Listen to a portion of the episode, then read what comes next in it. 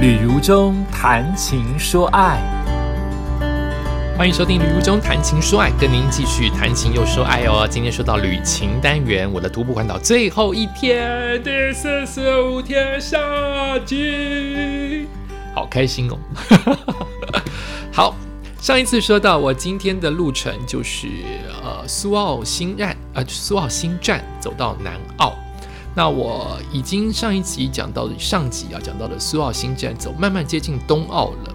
接近冬奥有两个可能地标上面明显的地标物，一个就是纪念碑哦，大概是建苏化公路的所有的祖先先贤先烈为他们立的一个碑。另外还有为他们有点像安魂的感觉哈。另外还有一个是纪念这一些往生的先贤先烈的一座庙。啊，那边都是很适合看整个东澳的港口的，呃，山环抱海的一个绝佳的的的地理位置。那东澳很特别，不知道是踩了沙石，那个沙石外流，还是什么样的天行地利的关系。即使天这么阴，哎，已经下雨到我要把那个帽子、那个 T、那个外套的帽 T 戴起来，因为雨会下到这种程度。有一段路还撑了伞哦，就雨有这么大，可是冬奥的港口永远是碧绿天蓝色的海面，太美了，全部都是灰，山的部分也灰，海的部分远方也灰，天空有够灰，可是接近沙滩的那一块渲染的就是碧绿天蓝，真是好看。哎，这边我就碰到了一个车靠近。他没有没有停下来，他就是有一个司机带着他的一个女性的朋友下来，那个女性朋友还追着我，我以为我东西掉了，原来他只是追着我的路，跟我无关。他在我刚才走过的路那边拍个照，好，所以就是只是照一个面。哎，后来我就继续往前走，开始下坡了嘛，往东澳就开始下坡，就发现这个车经过我说。他没有叫出我的名字，他想不起来，但他告诉我：“你没有看那个他说的，他的话语是这样。”那个男司机说：“你没有看那个那个网站，你你上的那个网站说我会请大家喝咖啡吗？听起来好像跟我很熟一样。”哦，原来他认出我了。我们两个都在这个社团，然后呃，他知道我是艺人。他说我在日前贴了一个在这个。这个我们共同的那个网站上面，那个社团贴了一个经过冬奥来我这边喝咖啡，你要不要来我那边喝咖啡？我请你喝咖啡。我这个人哦，如果你的路程离我要走的路太远，连风景区我都不去，我就是只走线跟路点跟点之间最短的距离。但如果你刚好在旁边，我就会经过。可是很尴尬的事情是，今天是我的最后一天，我有搭车的时间限制，我要搭一点多的南方澳往新北的自强号。我如果不搭这一班，下一班是三点，我要等两个小时。你也可以那两个小时很愉快的在南方澳找一家店坐着，或者是慢慢走，或者是刚刚好走到。南方澳，你就可以刚刚好搭一点多的车回去。我最讨厌就是我刚刚好踏进南方澳，结果火车走了，要我开始等两小时，这是我最讨厌的事情。好，所以我也不知道我应不应该去咖啡厅。可是这个老板的脸是慈祥的，明明明是年轻人，我就说他慈祥的。我当下居然说好啊，那就叨扰一杯咖啡。所以他的车就先走。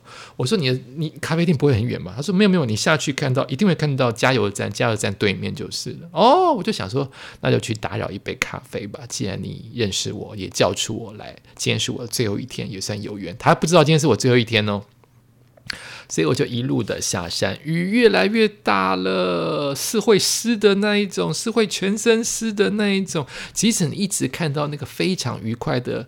呃，淡蓝色的呃，碧绿天蓝色的海洋海面离你越来越近，你就知道你一直在下山嘛。一样爬坡，爬的十几公里，下山也要下十几公里，然后都会都都是有一个时间跟距离。然后我喜欢爬坡，我不喜欢下坡。但是因为要去喝咖啡，天气又变冷了，又淋雨了，诶，喝咖啡变成一件大事了。所以我就下来看到了那个加油站。可是我没有看到咖啡厅。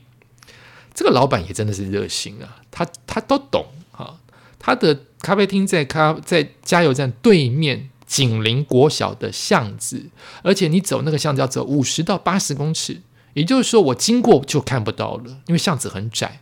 这个老板就在他家自家的咖啡厅门口等在那边，等着我的肉身经过咖加油站，什么肉身 身影。所以他就那边，我也够敏感。要是我是一个爬带爬带，或者是我是一个不够敏敏锐的人，我就是快快的通过加油站，什么都看不到，我们就错过了。但也没什么关系，只是让这个老板白等了。这个老板就在那个巷口的远处，就一直在外面等。他看到我就向我挥手，其实我再过两秒就看不到他的挥手，偏偏我就是敏感到这边也要看一下，就看到他的挥手啊，他的店在巷子里面，但算近，才八十公尺、五十公尺走过去，而且旁边是一个很有气质的国小，看到很多的老师在跟同学在玩躲雨的游戏，就说下雨了，几秒钟之内不回到教室的就做福利提升，他们就咚咚咚咚咚咚咚就开始跑。好像叫冬奥国小吧，啊，很可爱的老师跟学生，所以我就去他的店打扰了不到半小时啊，因为我还是很喜欢早一点到火车站搭一点多的火车，不然就喝个一两个小时的咖啡，干脆就搭三点的车算了。那我上当场去的时候，它叫东风咖啡，借东风的东风，东风咖啡，然后进入他店里面，没有人。太早了，我去的时间我看是多早？他的店都还没开始营业嘞。我去的时间早上十点十二分。然后刚才他的女性的朋友也在里面，还有一只黑狗，非常对我好奇的黑狗。但老板说不要摸它，就它会兴奋的咬你，不是咬伤你，就是真的会咬到你，但不是流血的那一种。所以我就没有摸它。很兴奋的狗，过一会儿就冷静下来，也没有什么叫。进入他的店，哎，我就觉得温暖嘛。至少外面淋雨了，我又可以上个洗手间。老板就说：“请你喝咖啡。”我才知道他知道我是艺人。刚才其实搭讪的时候，我不知道他他知道我是艺人。他来给我看说：“其实我在网站上面贴了，希望大家来我这边请喝咖啡。”我说：“为什么呢？”他说：“我觉得你们很辛苦。”他是个原住民。当他觉得我们很辛苦的时候，我就会觉得：怎么会？你在这个山路，你才辛苦，而且你是原住民，你住这个地方，你才辛苦，上上下下没有。就算他是原住民，他天天也是开车，他没有徒步过，也没有想到苏澳要走到东澳，他自己的家附近走走就算，他完全没有想要开车绕个山头，不不，走路个山头，山就是要开车经过啊。所以他觉得我们很辛苦，因为我们很辛苦，所以他想请我们喝一杯咖啡，感谢你。我就说美式咖啡就好，我是真的觉得美式就好了。好，有美式的话，我还可以配我那半个面包，多好。老板说不要啦，你选一个咖啡啦。那我就说，那我选选选这个好了。他说不要啦，我请你这个，我请你艺记。喝咖啡人都知道艺记五告贵，希望。是他这里面最贵的咖啡，那里家里拍谁啦？怎么能喝？这他喝喝第二三等就好了，喝一季，他真的端一季来给我喝，谢谢谢谢，这是我第二杯一季。我在外面的咖啡厅我没有喝过一季，我喝过一季的绿挂。我即使到很有名的咖啡厅，我都会因为自己的节省，认为咖啡我喝过。好比我喝过八十五分的咖啡，对我来说就很好喝了。我没有心一心追求要喝到九十分、九十五分，我觉得没有关系。就是人生并不在一定要追求到顶级。我有我有很好看的名牌包，它可能五万，好吧，三十二万，很棒了，对不对？并不代表我一定要追追求到五十万的包包，我会觉得更棒。我没有觉得，所以八十五分的咖啡很好喝。六十分的咖啡，因为它的价钱，因为它的它的心情，我也觉得很好喝。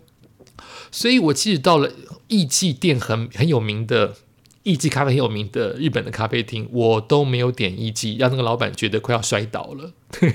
我也不知道，我就是觉得不会啊。你的第二三名也很好喝，我为什么一定要喝第一名？别人说你到了日本就一定要喝第一名，我觉得也还好。哦，没有什么事情一定要做到最极致，做最最完美才叫做我来到此一游。所以我就跟老板说，真的没事也可以。而且你已经请我喝第三名、第二名已经很厉害，他一定要请我喝第一名。谢谢你，一季我只喝过绿挂的，我还没有真的喝过现场人泡给我的。我这样讲，我怕他压力太大。就是你是我的处女泡哦，什么叫处女泡啊？神经病！就是艺伎有人现场。手冲给我，你是第一杯哦。好，老板不知道这一点，所以老板就一边泡咖啡，我们就一边小小的做了访问跟闲聊。他自己也做民宿，所以他后面也有店面啊，店非常清幽。我觉得如果我住的话，我有没有看过它里面的设备？只要它枕头、床垫是一般可以接受的，我会 很喜欢这个环境，因为安静。明明在国小旁边，安静。安静才睡得着，哈，我喜欢安静，我不喜欢吵闹。睡觉的时候，哈，所以就跟老板闲聊，老板也很有气质啊，哦，老板气质脸、慈祥脸，就小小的耽搁了二十分钟，我就说不好意思，我得继续赶路了，哈，匆匆的这一杯，这一杯怎么说呢？冷天中的咖啡，或者应该说是半路中的咖啡，或者应该说是最后一天的咖啡，或者应该说是，嗯，我怎么讲它？我形容不出来我当下的感觉。也许应该形容它，雨天中的咖啡最形最像我当时的心情。不仅是因为下雨跟低温，而是待会我要碰到的路段。这杯咖啡有很帮助我提神跟抚平我的内心。我待会要走的路段又回到了台九线，就是大货车很多的路。一大货车真的很多，冬奥那边有很多的砂石场，大货车有够多，而且很贴你。第二爬坡。所以我的雾气啊，那个从下雨的雨滴呀，跟雾气啊，跟我不得不因为爬坡的路线雨太大了，我得躲雨才可以不用撑伞，我就只要走靠山的那一边。记得我之前说过了，我不喜欢走靠山那边，因为会有落石。确实地面上也看到了一些落石，我就只好咬着牙不看。啊，硬走靠山的那一边，靠山的那一边有落石，我会担心；但是靠海的那一边，就是比较偏向于悬崖了。哈，最重要的事情，为什么走山的这一边？是因为爬坡顺向是爬坡，所以它不会快到。它如果是逆向的话，它就是下坡，它会冲的比较快。我就在猜想，它上坡比较没有办法那么加速跟飙车，所以我觉得相对安全。其实车从我的后面经过，我觉得相对安全，所以我就走靠山的这一边。就这么爬山，这个坡度就真的陡，再加上下雨不好走。路滑之外，雨天嘛，心情就会比较阿杂。这个雨是会湿的，全湿的那种大雨，好吧，说它中雨好了。那沿途有非常多的砂石车，车一班接一班，一班后面还有一班，一山还有一山高，一车还有一车快。我真的是不想去看任何的落石的可能，跟后面车会贴近我的可能，我就尽可能的靠近路边，靠近山壁的。开始嘴巴喊出声的喊，一二三四，二二三四，三二三四，四二三四五二三，看我能数到一百二三四，一百零一二三四，一百零二二三四，这样一直往下数。就是我专注力在爬坡这件事情，其他我就不要想。所以这段我们几乎没有拍照，因为危险。因为下雨天环境不好，我就这么直接冲往了最高山顶。山顶之后下坡，我的旅程就结束了。而这个山顶是一个隧道，是我这第四十五天，呃，最后一天的唯一一个暗隧道。它叫做……我找一下，它叫做新奥隧道。这个隧道要做一点功课。这个隧道有两个洞，一个是南下，一个是北上，你一定要走北上的隧道。人，我指的是人哦，才有人行道。南下的旧隧道，虽然车可以通过，它没有办法，它的隧道就就是一个新的旧分流了，让一边是南下，一边是北上。可是南下的隧道完全没有人可以走的空间，这么窄，所以很多徒步徒友误闯了，走了这个南下的隧道，动弹不得，车紧紧的贴近你，太危险了。可是北上的隧道两边都有人行道。哦，一定要记住这一点哦！新奥隧道走到这个隧道，也不会去嫌什么空气不好，也不会去嫌什么车身隆隆，也不会嫌车多贴近你，因为它就是最后一个隧道了。我再怎么哀怨，再怎么兴奋，它都是四十五天来最后一个隧道。也就是最后一个暗隧道，也就是最后一个制高点。我接下来就是一连串的下坡，哎，这个下坡也没有很不惊险呢。它蜿蜒的太蜿蜒了，很多的车，包括了大车啊，一样后面会撇，后面撇你，他真的没有看到你的情况之下，你可能要跳进水沟哦，不然就碾到你喽。哈，大货车就是这样子，有视线的死角啊，那就是一路的上坡之后，一路的下坡，那。这个下坡啊，快到不是路很快，是我的心情很快，就好像电影画面说要结束了，要结束了，糟糕，要结束了，我的第四十五天，我的徒步环岛结束了，所以我就一路下山，没什么拍照，硬拍了几张照片，因为太快了，我要结束了。呃，后面还被母狗追，有一只那个奶很垂的母狗，一定是刚生小孩，它为了护卫它的小孩，看到任何人都想咬，好，它就会护卫它的宝宝。那也很特别，我因为希望它不要咬到我，但我也希望我不要打到它，所以我就拿雨伞敲路边，用声响说不要靠近我。可是这只母狗是我目前走了四十五天第二只最像真的要咬到我。前面有一次快要咬到我，我有一次分享就是好像是在好像是在花莲吧，就是一群狗围着我，有有有先锋队，有后卫队，他们围着我。想要往前冲，有些人想要先去试探我，有些人在后面是一群狗围着你不让你走。那我也是用我的登山杖敲地板，让他们慢慢离开我。所以登山杖很好用。可是这一次母狗冲过来的时候，我的登山杖来不及拔出来。还好我有雨伞，所以我就敲路边的围栏，敲敲敲，母狗要一路要咬哦，它的那个不仅是要跟进，它要咬哦哦，因为我闯进它的空间，可是我非得走那条路，所以我就敲敲敲，雨伞敲断了，哎呦，好心疼哦，这只雨伞很很很破，可是它陪伴我度过了四十五天，尤其中间有一天。大风雨，它都没有被吹断。如今被我敲围栏赶一只母狗断了，那个断了就是没办法修复了。哎呦，谢谢你呀，雨伞，你陪我了四十五天，第四十五天你要退休了，我会把你带回新北，就要丢掉了。啊，一只雨伞干嘛哭成这样？就慢慢的走走走，走到了眼看就要到南澳的火车站，就是我的最后的顶点。南澳火车站，哎，大概快剩下，呃，它它每一个山路就是怕土石流的时候，它会封山嘛，就会把那个山公路的门铁门关起来。所以我一通过那个公路的门，就代表了下面就是平地跟部落跟乡镇，这边就是对我来说啊，有提醒我要到了。哎，我这边有一咪咪，奇咪咪。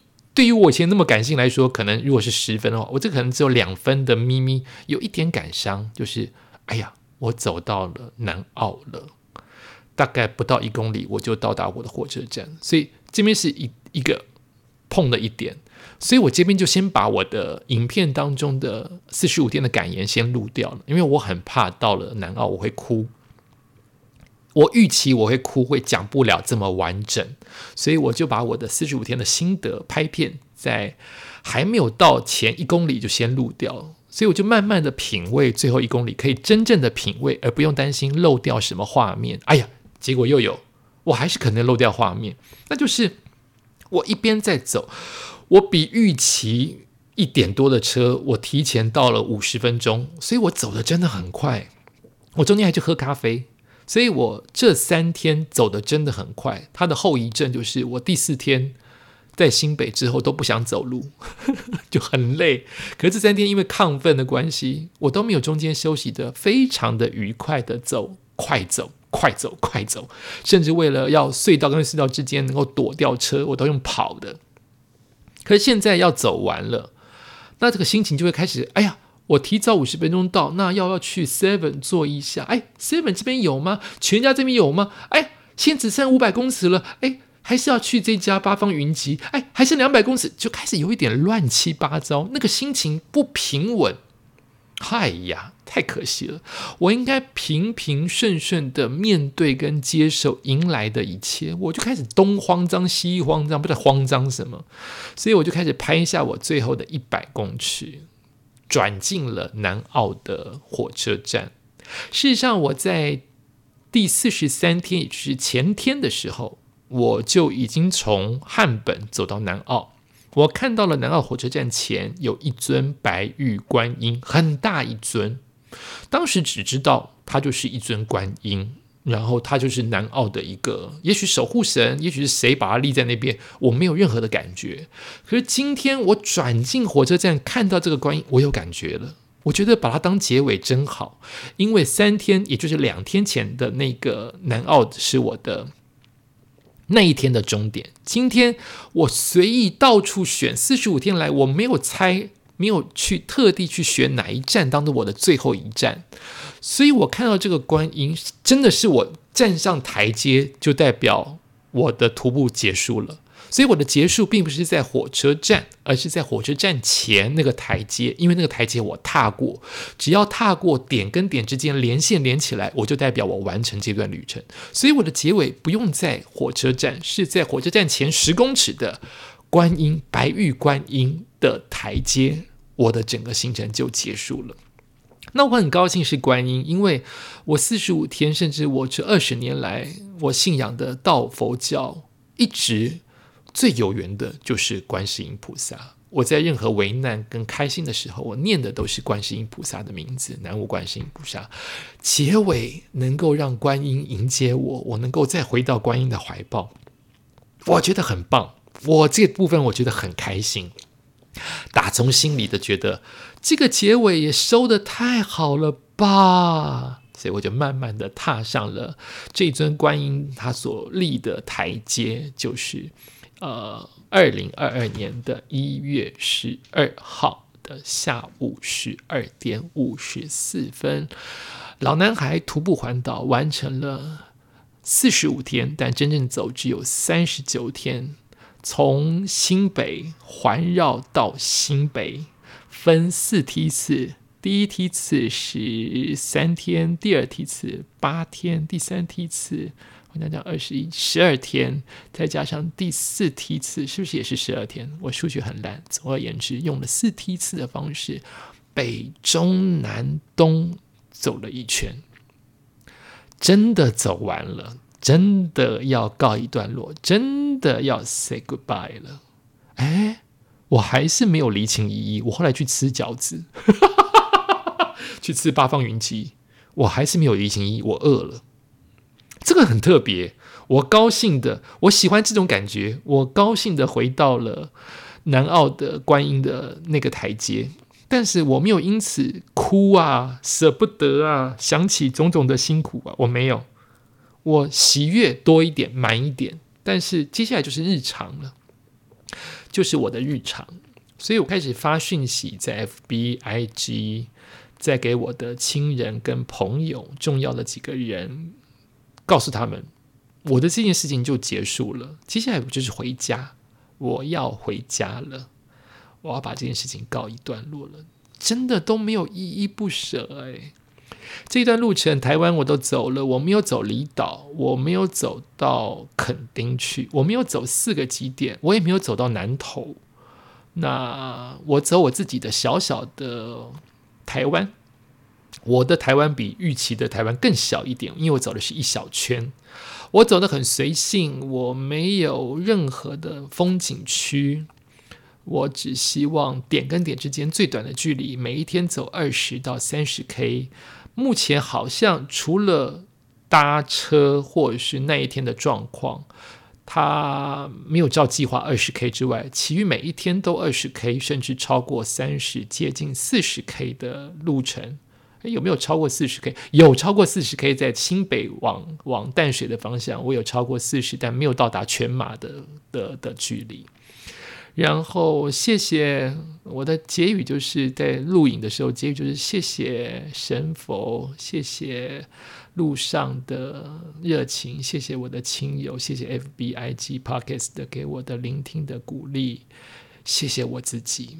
嗯，我对自己的训练，我对自己的承诺，我都达成了。至于二零二二年有没有什么新的计划，当然还是要配合我的工作，配合我的疫情，配合我自己的期许的人生状态。我希望有啊，我希望有有一个类似这样子，有一点点难度，但又可以胜任有余的旅游或者是人生的新方向，让我可以去探索自己，探索台湾，或是探索未知的世界。那今天。二月底刚好把我的四十五天的徒步环岛就算是告一段落了。我真的很开心有这段路程，我真的有很多很多的感谢跟感动啊！我有很多的同理。那我也许没有大改变，但我小小的改变一直出现在自己的日常生活当中。啊，我的 podcast 目前还是会继续哦，吼，这不是道别哦，而是。感觉分享完了这一段路程，觉得好不容易哟。啊，也正如我在 FB 上面所写的，啊，我的最后一天也许不是这么这么的有人夹道欢迎跟热烈的欢呼，但它终究是我自己陪伴自己的一个很棒的旅程。然后我谢谢所有的陪伴，也谢谢所有的不陪伴。嗯嗯，就是这样。感谢你收听今天的礼物中谈情说爱，我们下礼拜。